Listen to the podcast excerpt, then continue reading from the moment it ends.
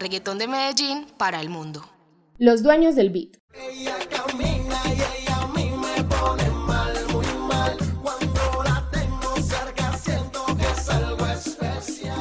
Iniciamos este capítulo escuchando al mayor exponente del género que tiene Medellín.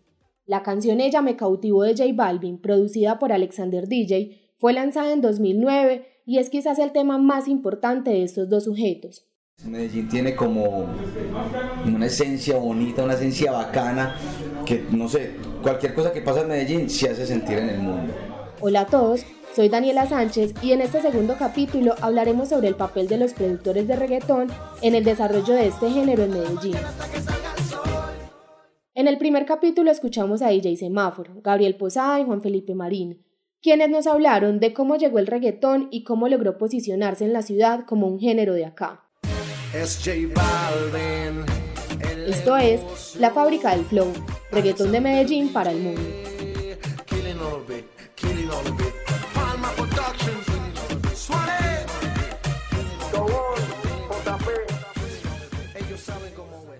Como decía, Ella me cautivó fue uno de los primeros éxitos de Balvin y Alexander DJ. Sabemos quién es J Balvin, sino aquí un fragmento de una de sus canciones más famosas. ¿Y dónde está mi gente?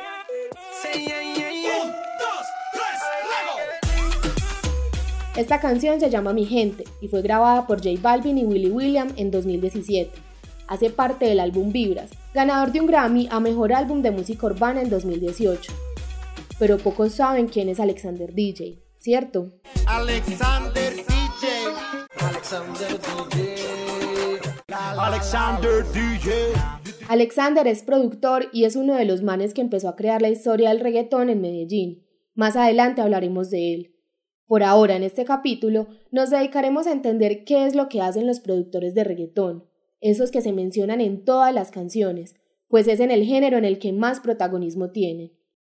Por lo general, las canciones de reggaetón duran entre 2 minutos 40 y 3 minutos y medio, y por lo general los últimos 30 segundos son usados para mencionar a Raimundo y todo el mundo.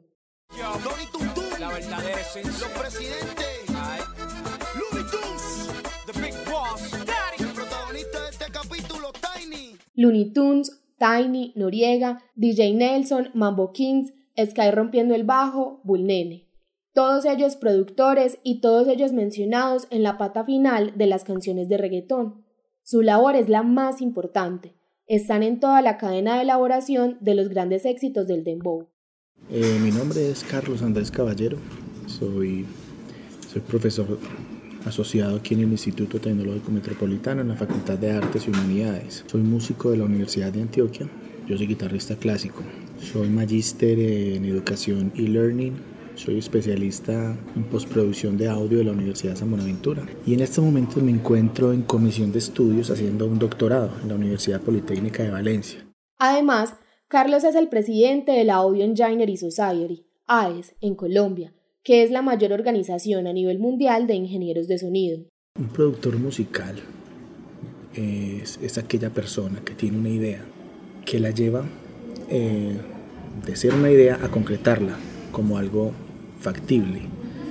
Eh, llámese un, tema, una canción corta, una canción de música eh, clásica, una canción de reggaetón, una canción de música tropical, de salsa, de lo que sea. Digamos que el productor musical es aquella persona que tiene eh, esa concepción del producto desde el principio hasta la entrega del producto como tal al, al consumidor final. Y es que durante la producción de una canción pasan muchas cosas, como lo decía Carlos, hay que tener una idea, hay que plasmar esa idea musicalmente, hay que sonorizar la idea si lo que se tiene es una letra, o hay que crear una letra si lo que se tiene es una sonoridad. Con la idea musical y liricalista hay que buscar quién la va a cantar, hay que grabarla, hay que mezclarla, es decir, mejorar los volúmenes de cada cosa que está sonando y agregar efectos de sonido y hay que masterizar, equilibrar los elementos sonoros de una pista finalizada y garantizar que se pueda reproducir en diferentes formatos. Y en todo este proceso debe estar el productor. Hay que aclarar que hay productores que solo se dedican a trabajar en un eslabón de la cadena, ya sea componiendo, grabando, mezclando o masterizando.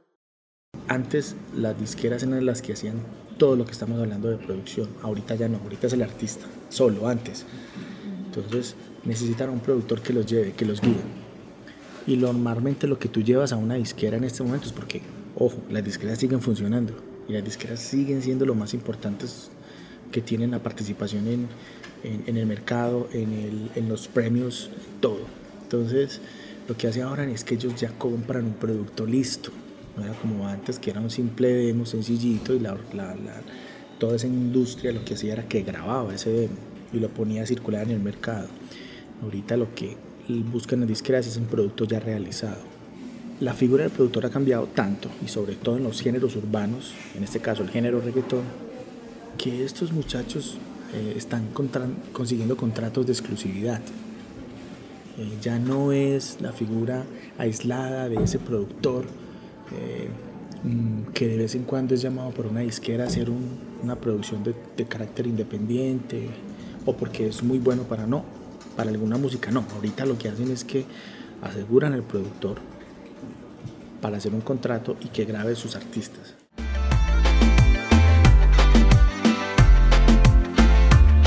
La fábrica del flow, reggaetón de Medellín para el mundo. Los dueños del beat.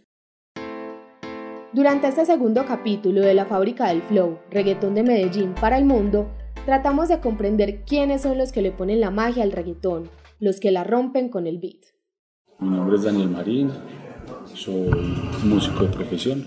Daniel, además de ser músico, estudió postproducción en Argentina y ahora se dedica al proceso de la mezcla. Ha trabajado en composiciones para cine, sonido en vivo, masterización y grabación, y en proyectos para Messier Periné, Providencia y Pala.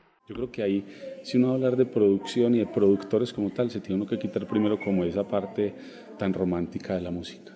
Porque mira que el mismo nombre de productor está hablando ya de un, de un producto, de un zapato, de un marcador, de, y es ver la producción musical como eso. ¿A quién se la voy a vender? ¿A quién la voy a dirigir? Y por eso hay tantos tipos de productores precisamente. ¿sí? Y el reggaetón principalmente, diría yo, que tiene que ser alguien que tenga como una visión comercial también muy clara, que está sonando, cómo quiere que suene. Hay una cosa muy particular en cuanto a los productores de reggaetón. Todo se hace en grupo. La individualidad no existe. Y creo que por eso también los artistas nombran en sus canciones a quienes estuvieron participando durante su elaboración. Lo de los créditos en la pata del tema que les comentaba al inicio.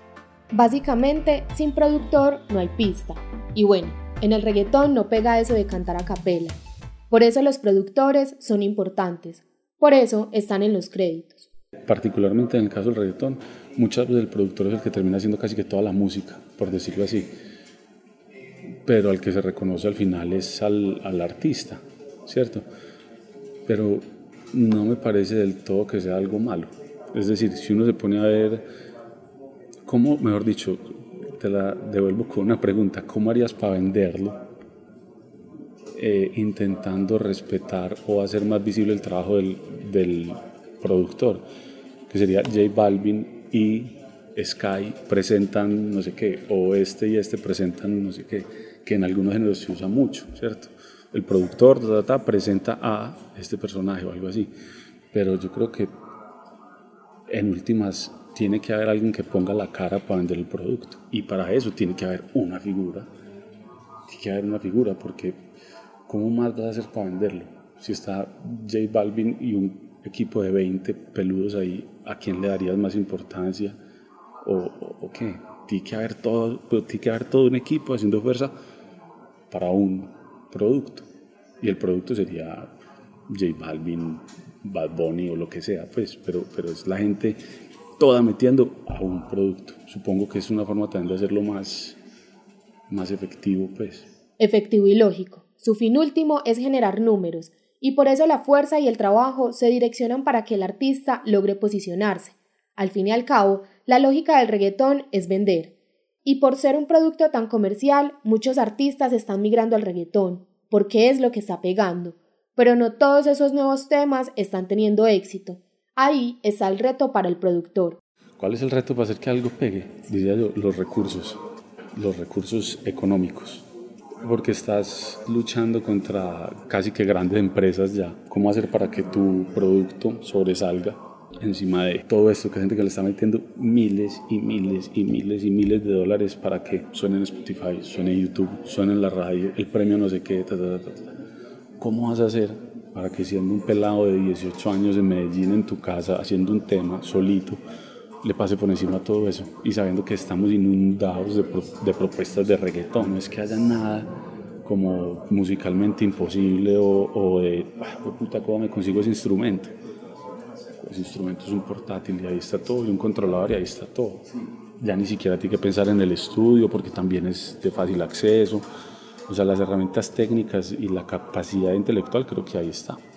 Pero ¿cómo hacer para pasarle encima a esta gente que está invirtiendo tanto, tanto, tanto dinero?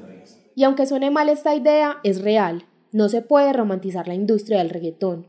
Como dije antes, vender es el único fin. La plata es la que manda la parada. La fábrica del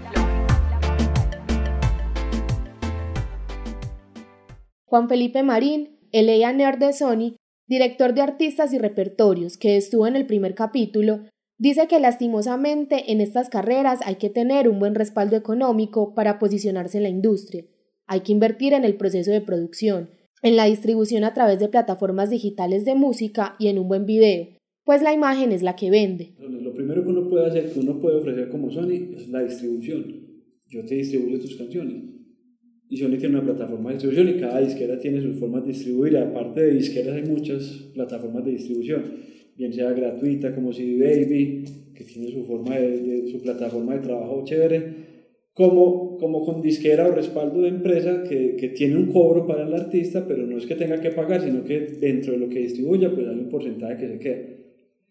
Ese es como el primer filtro para empezar a ver qué artista está proyectado, que empieza a ver unos números. Cuando uno ve a alguien que se empieza a destacar en ese tema de distribución y uno empieza a ver dónde lo están siguiendo, que, quién lo escucha, en qué países, qué público, en fin, uno hace una evaluación de eso este pelado llama la atención, hablemos como disquera. Como disquera hay un soporte distinto. No es el super soporte, porque todas las disqueras tienen ciertos limitantes, a menos de que el artista también... O sea, es como una sociedad. Usted que me aporte, yo que le aporto como disquera y vamos a crecer juntos. Ya lo dijimos, el reggaetón entendió el negocio y por eso hoy sigue vigente. Por eso hoy artistas como Juanes, Enrique Iglesias y Luis Fonsi están grabando reggaetón.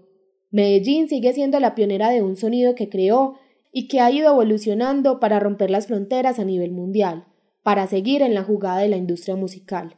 En el próximo capítulo vamos a ver qué hicieron estos manes para crear una industria que era inexistente en Medellín.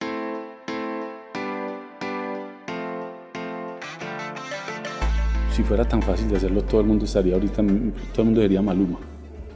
si fuera tan, tan, tan fácil, todo el mundo sería millonario, todo el mundo lo estaría haciendo. El fenómeno del reggaetón en Medellín tiene una consideración muy interesante y es que estos chicos no trabajan como comunidad, como islas. Una de las características de estos pelados es el trabajo en equipo.